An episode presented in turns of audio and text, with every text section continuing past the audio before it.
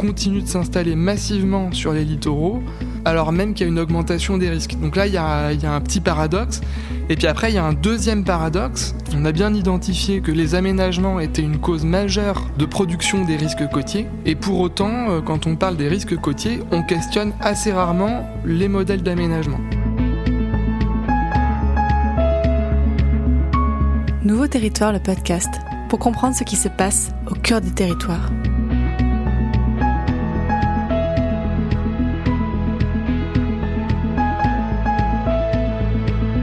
Je m'appelle Jean Didier et je serai votre guide. Je vais vous accompagner pour explorer toutes les facettes des nouveaux territoires qui se dessinent sous nos yeux. Transition écologique et numérique, bouleversement sanitaire, surchauffe climatique. Nos repères, nos habitudes et nos quotidiens sont bousculés. Comment allons-nous habiter, construire, nous déplacer? Quel nouveau cadre pour mieux produire, cultiver, nous nourrir ou nous former? Ce podcast a vocation à définir ces thématiques et à explorer toutes les dynamiques qui foisonnent aujourd'hui dans nos territoires.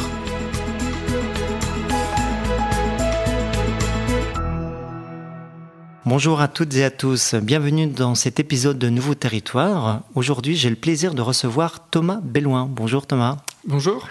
Bienvenue donc dans Nouveau Territoire. Avec toi, nous allons parler des risques côtiers dans l'aménagement des littoraux. Tu as soutenu le 7 mai 2021 une thèse en architecture menée sous la direction de Sébastien Marot, co-encadrée par Frédéric Bonnet. Tu as travaillé dans une équipe rattachée à l'UMR Auxerre. Alors, je vais lire l'intitulé complet de ta thèse, Les stratégies d'aménagement à l'épreuve des aléas littoraux, l'épaisseur littorale de points, un paradigme émergent dans l'aménagement des territoires côtiers. Alors Thomas, qu'est-ce qui t'a euh, motivé à t'intéresser aux littoraux J'ai eu la chance d'avoir une première expérience euh, professionnelle en agence d'architecture et d'urbanisme qui traitait euh, du sujet du recul du trait de côte en lien avec l'érosion. Au cours de cette expérience, j'ai pu accompagner un certain nombre de territoires à se questionner sur comment s'adapter à ce recul. Quand on parle de recul du trait de côte, on parle d'un d'un phénomène où la mer petit à petit euh, vient enlever de la matière euh, sur le rivage et, et progresse finalement. L'eau progresse en direction des terres euh, et donc menace un peu les installations humaines qui sont à proximité.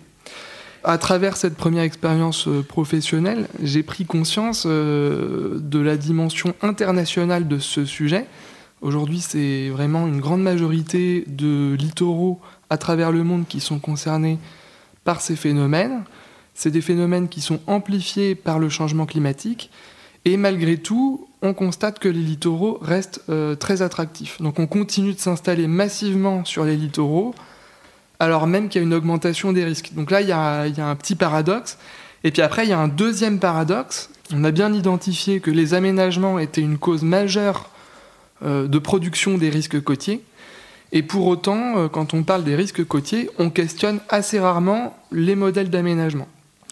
Oui, c'est ça. Tu t'es aperçu que ce sujet finalement était euh, peu étudié, euh, peu défriché? En tout cas, peu étudié par les architectes. et là, on peut se dire que c'est étrange, parce que si l'aménagement, c'est un enjeu qui est décisif pour maîtriser les risques, alors pourquoi est-ce que ça n'engage pas beaucoup plus les architectes et les urbanistes?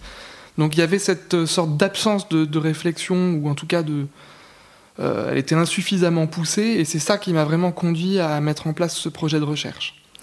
Qu'est-ce qu'on peut dire aujourd'hui des littoraux en France? On assiste à une urbanisation continue, croissante. Qu'est-ce que tu dirais aujourd'hui? Alors c'est pas une urbanisation continue, euh, dans le sens où on a euh, en France la chance d'avoir un certain nombre d'outils qui nous permettent de maîtriser en partie les processus d'urbanisation sur les littoraux. Je pense notamment à la loi littorale qui a été euh, promulguée en 1986. Et puis aussi, on a un outil qui s'appelle le Conservatoire euh, du littoral et des rivages lacustres, dont la vocation, c'est d'acheter petit à petit du foncier, donc des terrains qui sont jugés comme des, euh, des emprises qui ont un intérêt naturel majeur et qu'il faut préserver. Donc grâce à ces outils-là, on a pu malgré tout maîtriser les phénomènes d'urbanisation, ou en tout cas éviter euh, euh, le pire. Par contre, ce qu'on peut dire, c'est que ces outils-là, ils ont été, euh, jusqu'à présent, ils ont eu des résultats un peu mitigés, enfin, notamment pour ce qui est de la loi littorale. Parce que, en fait, pour, pour récapituler hein, assez brièvement, la loi littorale, elle est arrivée un peu après la bataille. C'est-à-dire, elle est arrivée après de grandes opérations d'aménagement qui avaient été lancées avant sur les littoraux. Et donc, finalement, elle est venue encadrer une urbanisation qui était déjà en marche. Puis après, il y a des trous dans la raquette. C'est-à-dire qu'aujourd'hui, les littoraux sont des territoires qui sont très attractifs. Pas seulement euh, le temps des vacances euh, d'été pour aller se baigner, euh, prendre, aller à la plage et, faire bronzette. C'est aussi des territoires qui sont attractifs tout au long de l'année parce qu'il y a beaucoup d'emplois, parce que c'est un cadre de vie qui est agréable et recherché, parce que les personnes âgées, au bout d'un moment, viennent prendre leur retraite. Et donc tous ces gens-là, ils exercent une pression parce qu'ils ont besoin d'être logés. Et en fait, il faut satisfaire cette demande. Donc il y a une littoralisation qui se renforce. Il y a une littoralisation qui se renforce. Euh, on répond à cette demande et parfois ça passe un peu sous les radars. Ça va être euh, des zones euh, agricoles qui vont petit à petit être mitées. Ça va être des zones qui vont se faire en extension ou bien à proximité des centres urbains existants, mais qui petit à petit vont altérer les paysages côtiers et parfois de façon pas très bien maîtrisée. Et donc les situations à risque se multiplient. Oui, effectivement, le fait que cette urbanisation soit de plus en plus en interaction avec un certain nombre de dynamiques naturelles, euh, bah, au bout d'un moment, euh, ça peut être problématique. Euh, on a des, situations de friction, des endroits où on a aménagé beaucoup trop près de certaines zones humides, beaucoup trop près du rivage, et fatalement, au bout d'un moment, bah, quand on se rapproche du rivage, eh on s'expose aux impacts des tempêtes, aux impacts des houles. Et dès qu'on a un événement un peu extrême, eh bien, euh, l'énergie qui est libérée par la houle, l'énergie marine, bah, au lieu d'attaquer euh, simplement euh, ou d'être absorbée par les dunes, par les zones humides, elle est absorbée par les constructions et les édifices humains. Et donc potentiellement, on peut avoir des destructions. Tu parles de destruction, tu en cites deux majeures. Il y a la tempête Xintia de 2010 et l'érosion brutale de la côte aquitaine euh, lors de l'hiver 2013-2014. Qu'est-ce que ces deux catastrophes ont révélé selon toi? Selon moi, euh, ces deux catastrophes, elles ont révélé que des événements euh, destructeurs pouvaient se produire dans des territoires très ordinaires. Si je prends l'exemple de la tempête Cynthia, elle a touché notamment un lotissement à la Faute-sur-Mer dont on a beaucoup entendu mmh. parler parce qu'il y a eu beaucoup de morts dans ce lotissement. Et en fait, c'était un lotissement qui, euh, on aurait dû le savoir qu'il était construit dans une zone basse littorale, mais c'était passé sous les radars. La catastrophe Xintia a révélé que dans un petit lotissement de bord de mer euh, gentillet où tout se passait bien jusqu'à présent, il pouvait y avoir ce genre de catastrophe. Et que donc potentiellement, à l'échelle du littoral euh, français, on avait un inventaire à faire mmh. de toutes ces situations à risque. Il peut y en avoir beaucoup d'autres. Et c'est tout le travail qui a été engagé derrière euh, d'essayer d'identifier ces zones à risque. Et puis il y a eu donc cette érosion brutale, je ne connaissais pas, de la côte aquitaine, donc euh, en 2013-2014. Qu'est-ce qui s'est passé? Alors en 2013-2014, euh, l'ensemble de la côte aquitaine, qui est une côte sableuse, a connu un recul très important de son rivage, lié à une succession de tempêtes hivernales assez violentes et qui se sont vraiment succédées de façon très rapprochée et euh, le rivage reculant, euh, les habitants ne, savaient pas quand est-ce que ça allait s'arrêter. Et euh, donc là, un exemple emblématique, c'est l'immeuble du Signal, hein, où les, les, autorités mmh. locales ont été contraintes d'évacuer les habitants de cet immeuble. et ça n'avait pas du tout été anticipé, donc ça a été très brutal.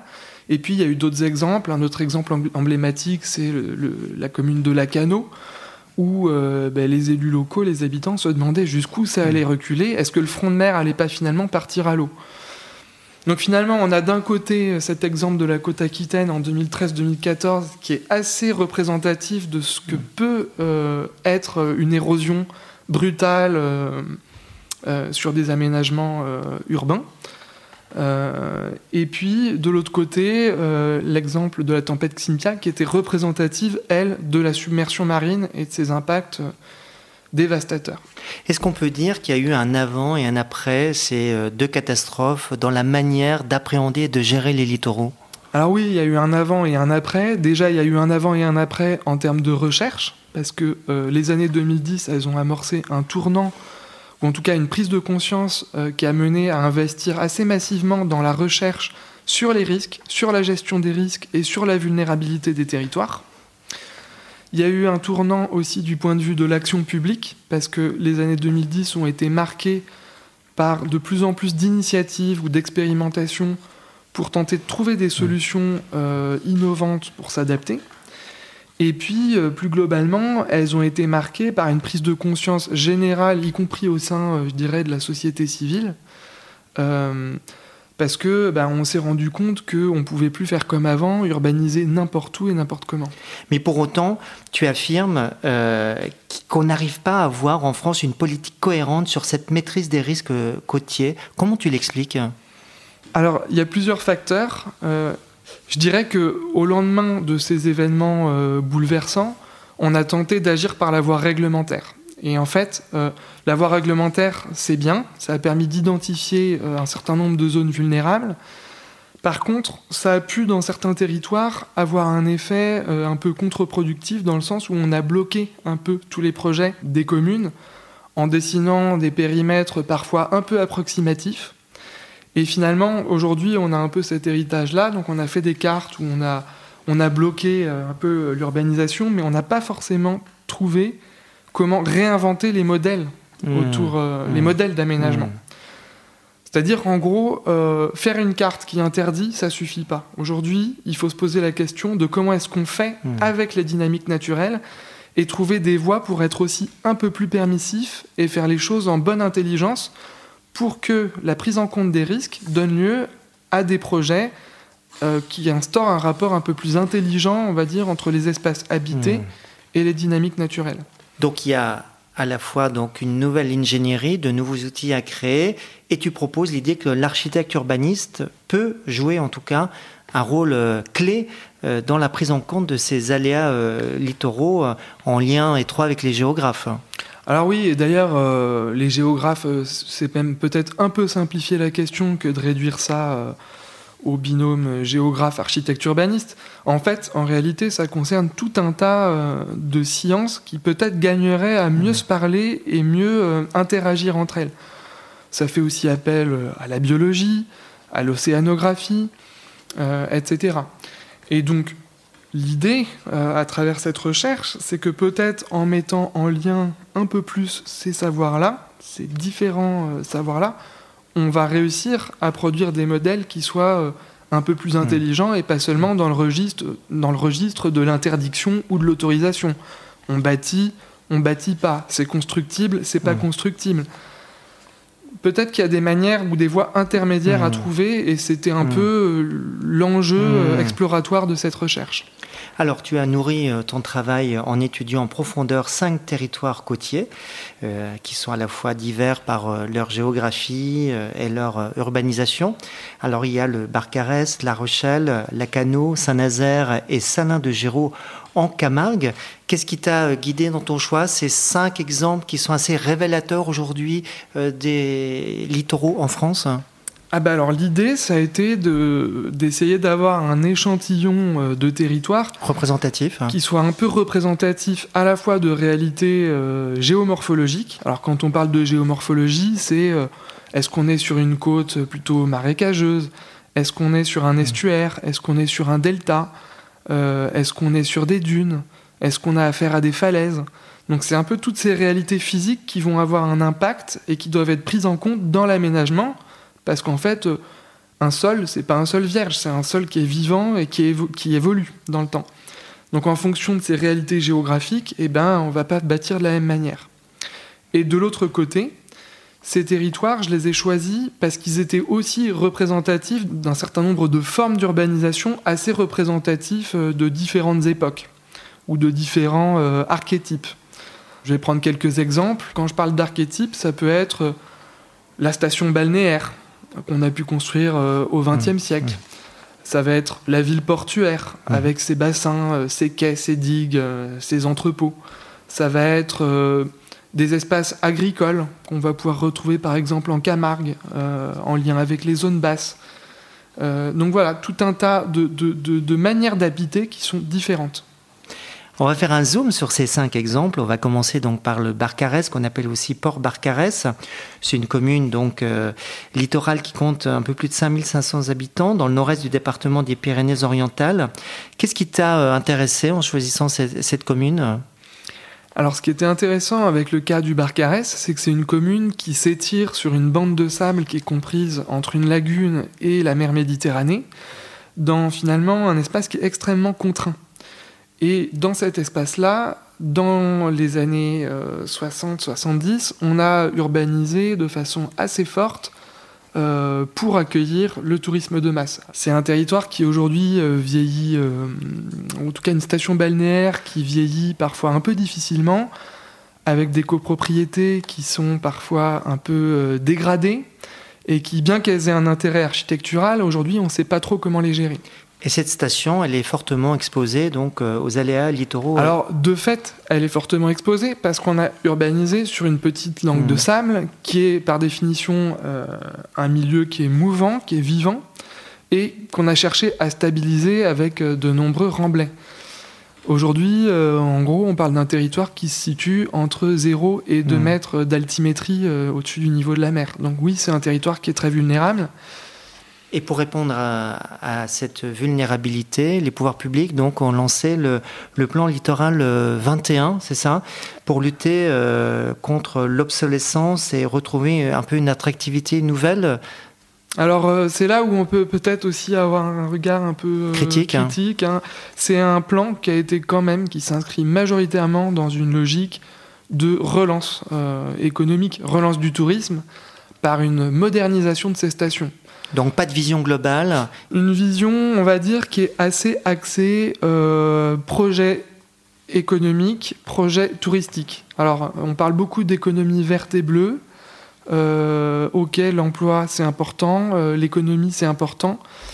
Euh, ça répond effectivement à un problème de modernisation de ces stations dont on a dit qu'elles étaient un peu vieillissantes. Mais par contre, euh, la question des risques, euh, elle est franchement euh, pas à l'avant-plan. Oui, tu dis même que la municipalité n'a pas l'air de trop s'en préoccuper. Alors, la municipalité ne s'en préoccupe pas trop. elle envisage majoritairement son projet de territoire à travers la construction de nouveaux anneaux, de nouveaux espaces portuaires, de nouveaux commerces, de nouveaux logements. En gros, pour le dire simplement, elle aimerait être davantage une vraie ville à l'année avec euh, plus d'habitants, plus de commerces, plus de services. Et en fait, on peut vraiment se poser la question de euh, la pertinence de ce type de projet de territoire ou de ce type de vision euh, quand on sait que c'est un territoire qui se trouve sur une toute petite langue de sable. Est-ce qu'on n'aurait pas plutôt matière à travailler sur des projets de renaturation, mmh. sur la façon d'adapter les espaces publics au changement climatique, etc. Alors partons euh, à La Rochelle, donc préfecture de la Charente-Maritime.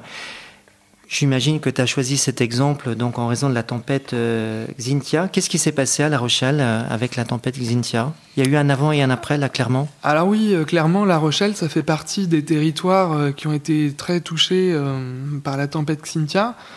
Euh, parce que au-delà du fameux lotissement de la faute sur mer, euh, en fait, la tempête Xynthia a affecté aussi les côtes de la Charente-Maritime, de la Vendée et même de la Loire-Atlantique.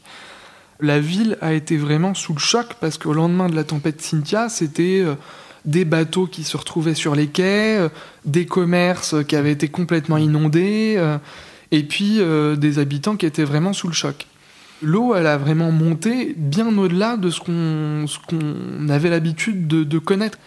Pourquoi je me suis intéressé à La Rochelle? Parce que derrière, euh, il y a eu un projet assez emblématique de fait aux abords du vieux port pour essayer de protéger les espaces urbains.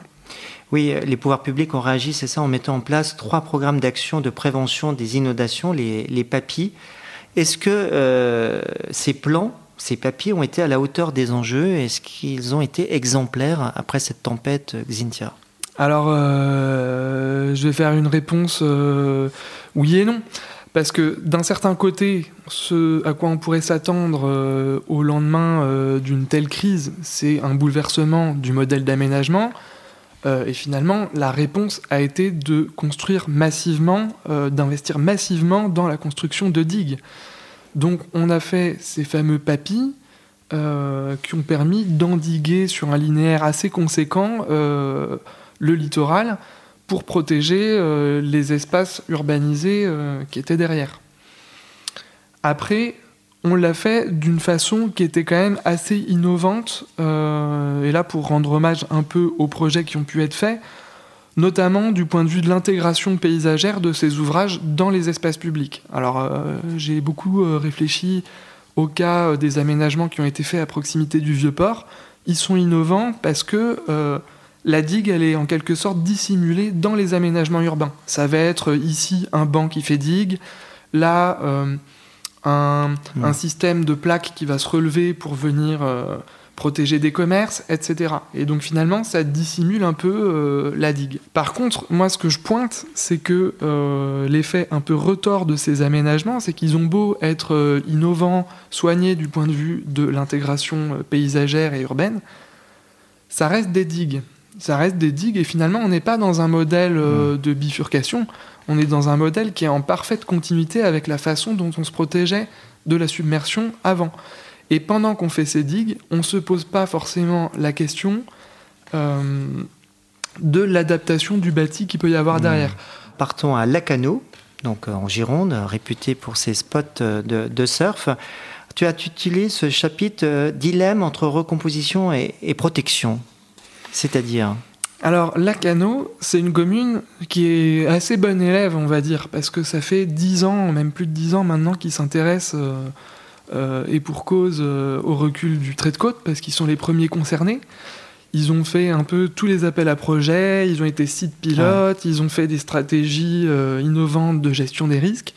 Et malgré tout, dix ans plus tard, ils se retrouvent face à un choix, face à un dilemme, qui est que face à l'érosion, est-ce qu'on envisage un recul euh, des installations humaines, c'est-à-dire petit à petit, est-ce qu'on mmh. va déconstruire un certain nombre de bâtiments pour les réimplanter, mais sous une autre forme, euh, plus en, retrait Il y a cette réflexion là Il y a cette réflexion qui a été menée, mais d'un autre côté, euh, on ne sait pas comment faire en fait. Aujourd'hui, on manque d'outils, tu veux on dire On manque d'outils.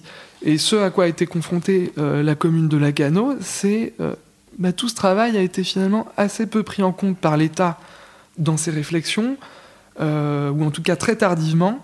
Et, euh, et donc, ils ont, euh, au niveau de la commune de Lacano, manqué d'outils pour mettre en œuvre cette approche, on va dire, un peu innovante de mmh. déconstruction préventive du front de mer.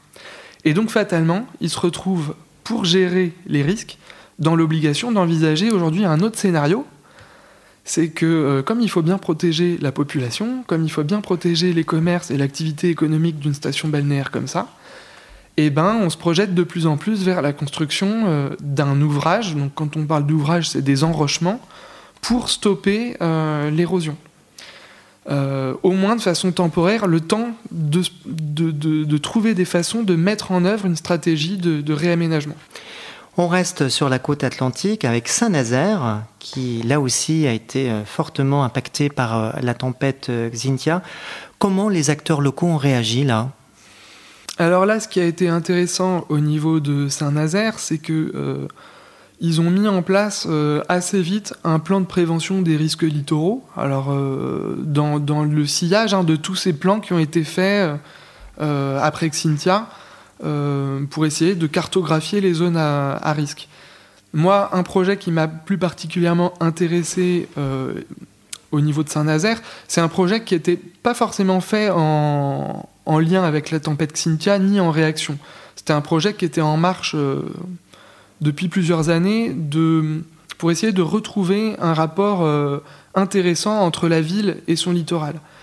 Et finalement, c'est là où j'ai trouvé euh, intelligente euh, la démarche de Saint-Nazaire, c'est de ne pas mettre l'accent uniquement sur euh, la gestion du risque à travers une mmh. approche vraiment de, de, jugulation des risques, mais d'essayer de réfléchir plus globalement, À, un, projet, à un modèle un peu de, de, résilience visant à à contenir l'urbanisation dans des limites qui sont définies par euh, les espaces naturels euh, voisins. Le dernier exemple que tu as choisi, c'est la Camargue. Alors déjà, ce qu'on peut dire sur la Camargue, c'est qu'elle véhicule l'image d'une réserve sauvage en dépit de son caractère très artificiel. C'est un vrai paradoxe parce qu'en fait, euh, quand on commence à étudier la, Camargue, on, découvre qu'on a affaire à, un territoire qui est au fond euh, extrêmement euh, artificialisé au sens où il est extrêmement dépendant d'ouvrages de régulation. On a fait petit à petit des canaux pour essayer de cultiver, de mettre en valeur d'un point de vue agricole la Camargue. Et puis, euh, comme il y a eu euh, au 19e siècle des tempêtes très importantes qui ont affecté ces exploitations euh, agricoles, on a eu la construction assez rapide, en quelques années, de systèmes d'endiguement à la fois des bras du Rhône et de la mer, avec cette fameuse digue à la mer, qui ont permis de, faire de la Camargue un territoire extrêmement contrôlé. Quels sont les défis auxquels ce territoire est confronté? Alors, euh, les défis auxquels ce territoire est confronté, c'est que pour continuer à maintenir euh, en, ordre de marche ce territoire, on a besoin euh, d'entretenir, de continuer à entretenir un certain nombre d'ouvrages, notamment les canaux qui servent à drainer. On a besoin pour ça aussi, pour continuer à cultiver, de, de, dessaler ces terres. Et donc tout ça, en fait, ça suppose une sorte de maintenance du territoire qui est aujourd'hui euh, pas forcément assuré. Parce que si les agriculteurs n'arrivent pas à dégager une rentabilité économique, ils parviennent pas forcément à entretenir tout le système de pompe, d'irrigation, de drainage. Donc ça, c'est un premier point. Et moi, ce qui m'a intéressé vraiment euh, sur ce territoire, c'est qu'on commence dans certaines parties où on n'a plus de rentabilité, ou en tout cas une rentabilité qui est un peu plus faible, on commence à réfléchir à instaurer un autre rapport entre la terre et la mer. Pour être euh, précis, euh, au-delà de l'agriculture, il y a euh, des salins qui servent à produire du sel. Et en fait, leurs installations, pour être fonctionnelles, elles doivent être protégées de la mer. Aujourd'hui, ces salins étant en déclin économique, ils ne sont plus forcément en mesure de maintenir les digues qui les protègent de la mer. Et donc on a euh, des scientifiques qui ont cherché à mettre en œuvre un nouveau mode de gestion euh, de cette digue qui protège ces salins, euh, en essayant de se dire, bah, finalement, si plus personne veut investir dans cette digue, laissons la nature reprendre ses droits. Et en fait, ils ont profité, suite à une tempête qui avait causé des dommages sur cette digue, ils ont profité de cette opportunité-là pour mettre en place un projet scientifique visant à étudier simplement la nature en train de reprendre ses droits sur ce secteur-là. Ce qu'il faut souligner, c'est que est-ce que ça peut euh, constituer en soi une solution? Je ne sais pas, parce que les scientifiques qui mettent en place euh, cette expérimentation sont pas forcément euh, toujours très en relation avec les populations qui, elles, habitent à proximité et voient pas forcément toujours d'un bon oeil le fait qu'on arrête de, maintenir une digue qui potentiellement les protège de la mer. Donc on voit que c'est des questions qui sont éminemment euh, politiques et, sur lesquelles les arbitrages à trouver ne sont pas forcément euh, toujours très simples. Quel bilan il faut euh, tirer de ces cinq exemples? Ce sont, on l'a vu, donc à chaque fois des situations très diverses. Les solutions mises en place, tu l'as précisé, ne répondent que partiellement aux enjeux climatiques. Ce que essayé de, montrer à travers le, choix de ces cinq territoires, c'est qu'on a une sorte de, gradation dans les modalités d'intervention sur mmh. les littoraux. En partant du Barcarès pour arriver jusqu'à la Camargue, on part d'un territoire où on est vraiment dans le, refus de prendre en compte le risque, on continue à faire comme avant, on relance, on relance euh, la construction, on, agrandit le port, euh, on fait plus de digues, plus d'ouvrages. Et on arrive, donc ça c'est un, peu un extrême, et puis on arrive au cas de la Camargue où c'est quasiment l'autre extrême. On, assiste à la nature euh, en mmh. train de reprendre ses mmh. droits, on regarde, on observe, et finalement on se pose assez peu la question euh, des habitants du territoire qui vivent à Salin de Giraud juste à côté. Et finalement, entre ces deux extrêmes, euh, le côté tout passe par la relance de l'aménagement, bétonner plus, ou tout passe par faire confiance complètement aux dynamiques naturelles, on voit bien que peut-être il faut trouver une voie intermédiaire entre ces deux façons de faire. Pour toi, c'est une solution globale proposer l'épaisseur littorale comme modèle. Tu peux revenir déjà sur ce qu'on entend par épaisseur littorale? Alors l'épaisseur littorale, c'est, on va dire, maintenant un concept hein, que j'ai essayé de, forger aussi à travers mon travail de recherche. Euh, qui consiste à se dire que on ne peut pas considérer euh, les littoraux uniquement du point de vue du bord de mer. Euh, parce qu'en en fait, les dynamiques naturelles du littoral, elles engagent des relations assez complexes avec l'arrière-pays. Et donc, on doit s'appuyer sur ces dynamiques naturelles en prenant en compte aussi les arrière-pays. Et ça, on va le retrouver aussi d'un point de vue des dynamiques d'urbanisation.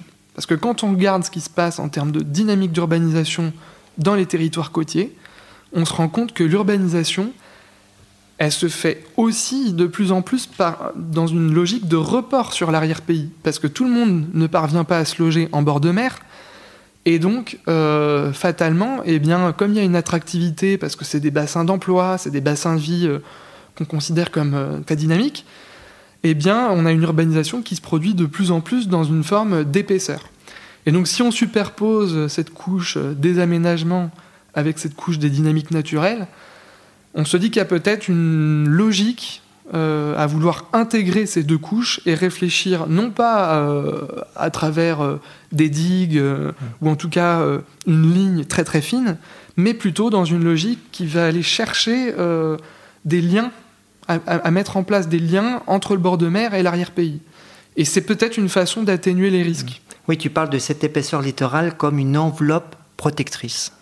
Oui, euh, dans le sens où euh, quand on commence à intégrer euh, le fait de se dire qu'on ne peut pas bâtir aussi près que ce qu'on faisait avant des zones humides, eh bien on se dit qu'il faut réintroduire une distance à un moment donné entre les espaces bâtis et euh, les espaces non bâtis euh, pour laisser s'écouler l'eau, pour que quand il y a une crue, euh, l'eau ait de la place pour pouvoir s'échapper. Et, c'est ça, en fait, c'est en travaillant sur, cette mise à distance qu'on va pouvoir atténuer les risques. En partie, hein. c'est pas ça peut être plus complexe que ça, mais en partie, je pense que c'est vers ça qu'il faudrait aller aujourd'hui. Mais une bonne gestion des littoraux, donc si euh, j'ai bien compris euh, euh, ta démarche, c'est à la fois, et on ne peut pas s'en passer, c'est la construction quand même d'ouvrages de défense côtière, tout en ayant cette réflexion donc de l'épaisseur littorale comme enveloppe protectrice. Ça passe par ces deux éléments, l'avenir des littoraux aujourd'hui? Alors exactement. alors, protection dans le sens où il faut pouvoir, dans certains cas, se donner un peu de temps pour arriver à, mettre en œuvre une stratégie plus profonde euh, de transformation. Elles resteront toujours utiles, euh, ces protections côtières?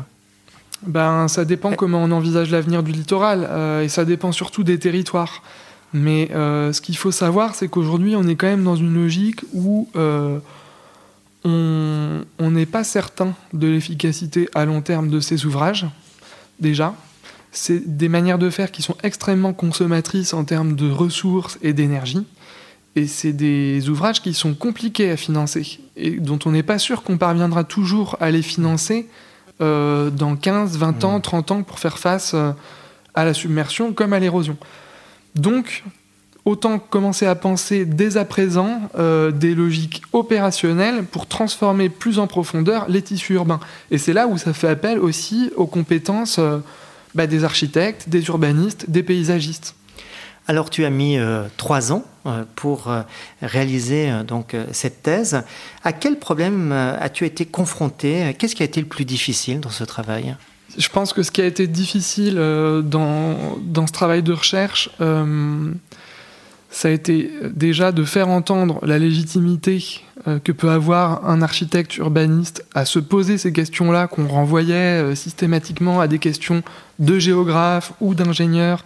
Donc déjà faire exister un peu ce, thème euh, en tant que question de recherche en architecture, ça c'était pas évident acquis, acquis d'avance. Et je dirais qu'aujourd'hui, il y a une deuxième difficulté qui est, entre guillemets, de passer d'un travail qui a, été, qui a permis de construire des, des concepts, de, de, de, faire tout un cheminement théorique pour, pour passer, pour le, réinjecter euh, dans l'opérationnel.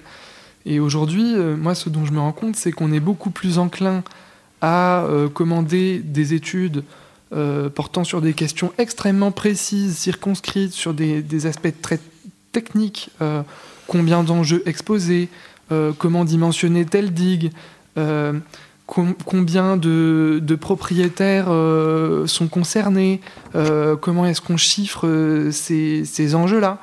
on pose beaucoup plus ces questions-là que celles des modèles. Et donc il reste aujourd'hui à faire valoir l'intérêt de questionner aussi, au-delà de la simple gestion des risques, les enjeux derrière de, de projets de territoire, d'urbanisme, d'architecture et de paysage. Tu as soutenu cette thèse euh, le 7 mai 2021. Que fais-tu depuis? Est-ce que tu continues à travailler sur euh, les littoraux? Alors euh, oui, je continue à travailler sur les littoraux. J'ai intégré depuis un bureau d'études d'ingénierie qui est assez réputé pour les questions de gestion des risques, de modélisation aussi des dynamiques naturelles des littoraux. Et c'est pour ça que j'ai fait le choix euh, d'aller vers ce bureau d'études en me disant qu'on pourrait pousser l'exercice de l'interdisciplinarité jusqu'à le rendre euh, un peu opérationnel. Et donc concrètement, aujourd'hui, euh, moi j'essaye de, continuer à travailler sur les territoires côtiers en apportant un regard un peu nouveau, ou en tout cas le regard qui est le mien d'architecte et d'urbaniste, sur la question de la gestion des risques côtiers. Alors ça se passe euh, par différents projets, ça peut être des stratégies de gestion de la bande côtière, dans lesquelles euh, il y a des ateliers euh, de concertation, il y a une dimension de participation citoyenne qui est assez présente, mais ça peut être aussi des concours. Alors il y a eu un concours d'idées dont on a beaucoup entendu parler dernièrement dans le monde de l'aménagement, qui a été le concours d'idées Amitaire, visant à à mieux habiter les territoires à risque. Donc ça va être aussi de la recherche de solutions euh, un peu innovantes pour euh, habiter euh, dans ces territoires-là. Très bien, merci beaucoup Thomas pour cet échange. Eh bien, merci à toi pour l'invitation et pour la discussion qui a été, je l'espère, intéressante. C'était un échange très riche, effectivement, et stimulant. Bonne continuation à toi Thomas.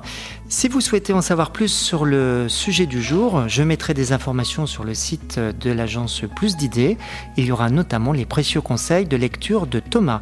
Je vous invite à écouter les autres épisodes de Nouveaux Territoires. Abonnez-vous à la page Instagram également de Nouveaux Territoires. Vous pouvez aussi m'écrire à bonjour agence-plus-d'idées.com pour me proposer des sujets si vous êtes en train de réaliser une thèse. Un grand merci aux équipes d'Écoute Studio, en particulier Sandrine Dominguez et Géraldine Loganec, et Alice Dubé qui m'accompagne pour la production et la diffusion du podcast. Je vous dis à très bientôt pour un prochain épisode. Salut à tous.